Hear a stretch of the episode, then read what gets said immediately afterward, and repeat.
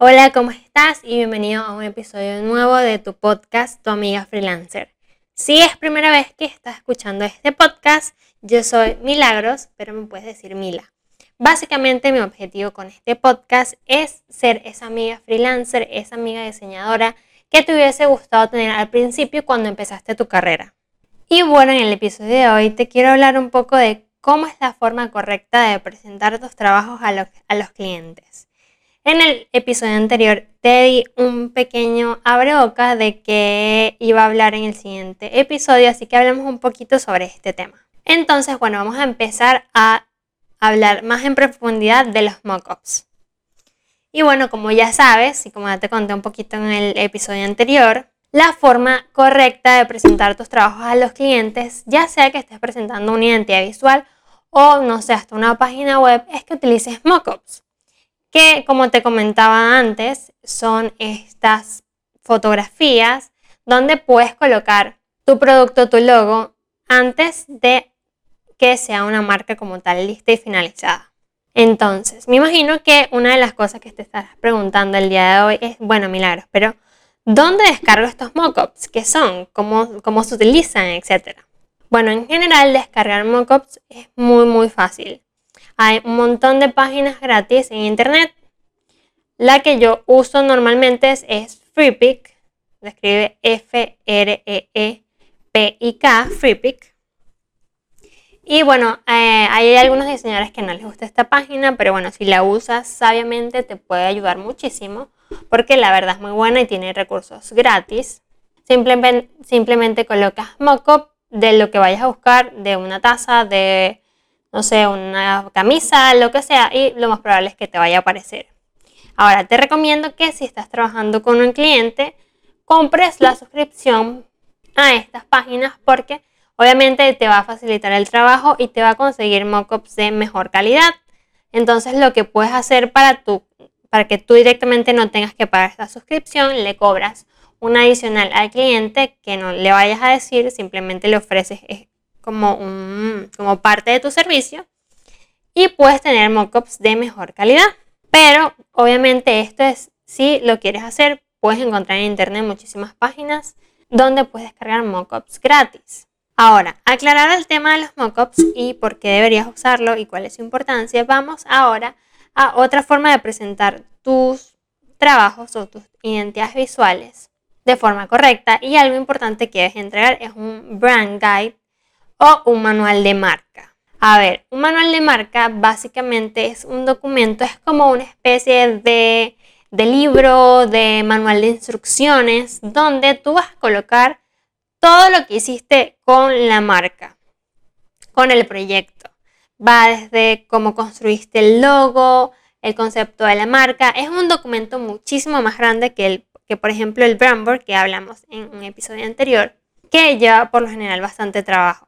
Eso sí, como el, manual de marca es un documento que lleva bastante trabajo, por lo, por lo general, cuando tienes un emprendimiento, primero al principio no necesitas un manual de marca exactamente, te puede bastar con un brand Entonces yo se los ofrezco en paquetes más grandes cuando sé que los emprendimientos, bueno, cuando sé que las marcas pueden pagarlo, porque sí es verdad que eh, lleva bastante trabajo. Entonces, yo lo que te aconsejo es que obviamente analices bien el tipo de cliente para saber si se lo vas a ofrecer o no, pero que cobres por hacer este manual de marca, porque lleva bastante trabajo. Entonces, no es como que lo puedes ofrecer a la ligerilla, sino debes cobrar por él porque lleva bastante trabajo. Ahora, ¿qué contiene un manual de marca? Como te decía al principio, un manual de marca es como la esencia de la marca. Contiene todo, desde eh, las características del nombre, por qué se creó la marca, cuál es el concepto de la marca, paleta de colores con todos sus códigos de color, ya sea para imprimir, para mm, pantallas, etc. La razón de ser de, esta paleta de colores también incluye la construcción de ese logo. ¿Qué exactamente utilizaste para crear ese logo? Eh, las reglas, los márgenes de impresión, algo muy muy importante que incluye el manual de marca es el uso correcto e incorrecto del logo.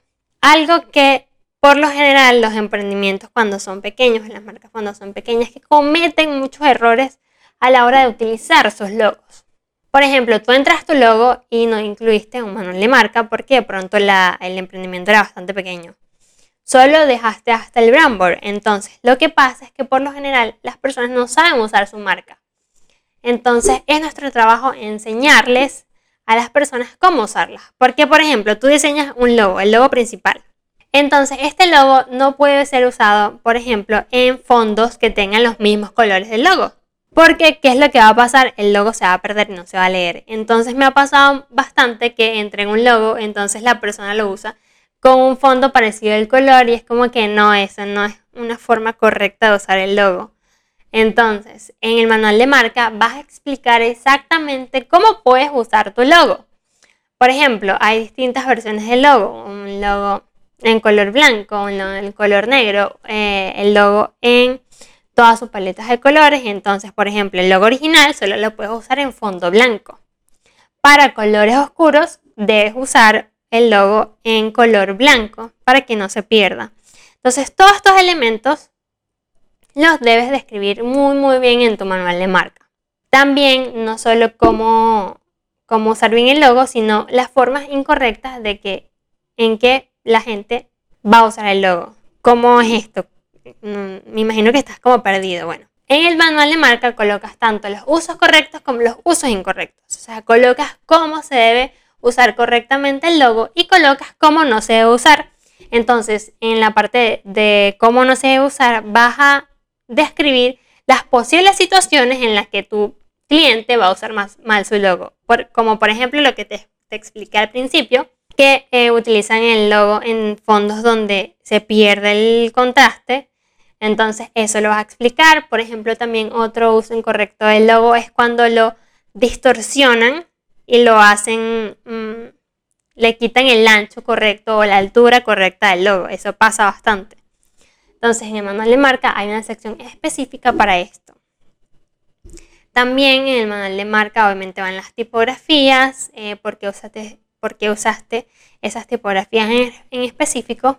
Va también una sección con los mockups que te expliqué al principio, porque es importante que se vea cómo se usa la marca de forma correcta. En general, el manual de marca lo que sirve es para que cuando una persona llegue nueva a esa marca, sepa exactamente y entienda cómo se hizo esa marca y cómo se usa. El manual no es para que tú lo entiendas, sino es para que cualquier persona que lo lea lo pueda entender. Entonces ten eso en mente. Otro punto importante también es las fotos que vamos a utilizar en el manual de marca. A ver, debes usar fotos de internet sin derechos o con derechos. Yo lo que te recomiendo en general es que cuando ya eres un profesional, cuando ya te quieres tomar tu carrera de diseñador en serio, es que ofrezcas paquetes con fotos de stock. ¿Y qué quiere decir esto? Cuando hablamos al principio, por ejemplo, de que te suscribas a la versión paga de FreePic para que tengas los mockups de mejor calidad, esto también puede incluir las fotos. Porque si bajamos fotos de internet vamos a tener problemas de derechos de autor.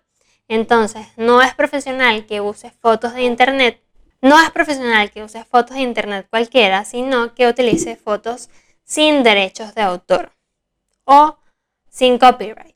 Entonces, lo que yo hago, por ejemplo, es, si no tengo el presupuesto para comprar la suscripción premium de FreePic, de otros bancos de imágenes como Shutterstock, que te los voy a dejar igual en la caja de descripción de este video y la descripción del podcast, lo que hago es irme a páginas que ofrezcan fotos gratuitas sin derecho de autor, como Pexels, se escribe P-E-X-E-L-S, o Pixabay, como Pixel, P-I-X-A, B de barco, A-Y. Y bajo estas fotos de estos bancos de imágenes sin derecho de autor, si no tengo la posibilidad de comprar la, la suscripción. Ahora, lo que normalmente hago también es que, como te decía al principio, le cobres un adicional al cliente para que tú no pagues esto, para que esa persona lo pague. Y le ofreces este servicio en tu paquete, le ofreces fotos de stock. Obviamente van a tener fotos de mejor calidad y tú como diseñador vas a presentar un mejor trabajo. Entonces, no más fotos con derecho de autor de Google de baja calidad, sino que compra fotos de stock o bájalas de, de estas páginas gratis. Y bueno, hasta aquí llegó el episodio de hoy. Espero que te haya gustado muchísimo. Recuerda que subo episodios todas las semanas, que este podcast también está disponible en Spotify, en Anchor, donde lo puedes escuchar. Y bueno, espero que te haya gustado el episodio del día de hoy. Nos vemos la semana que viene en un video nuevo.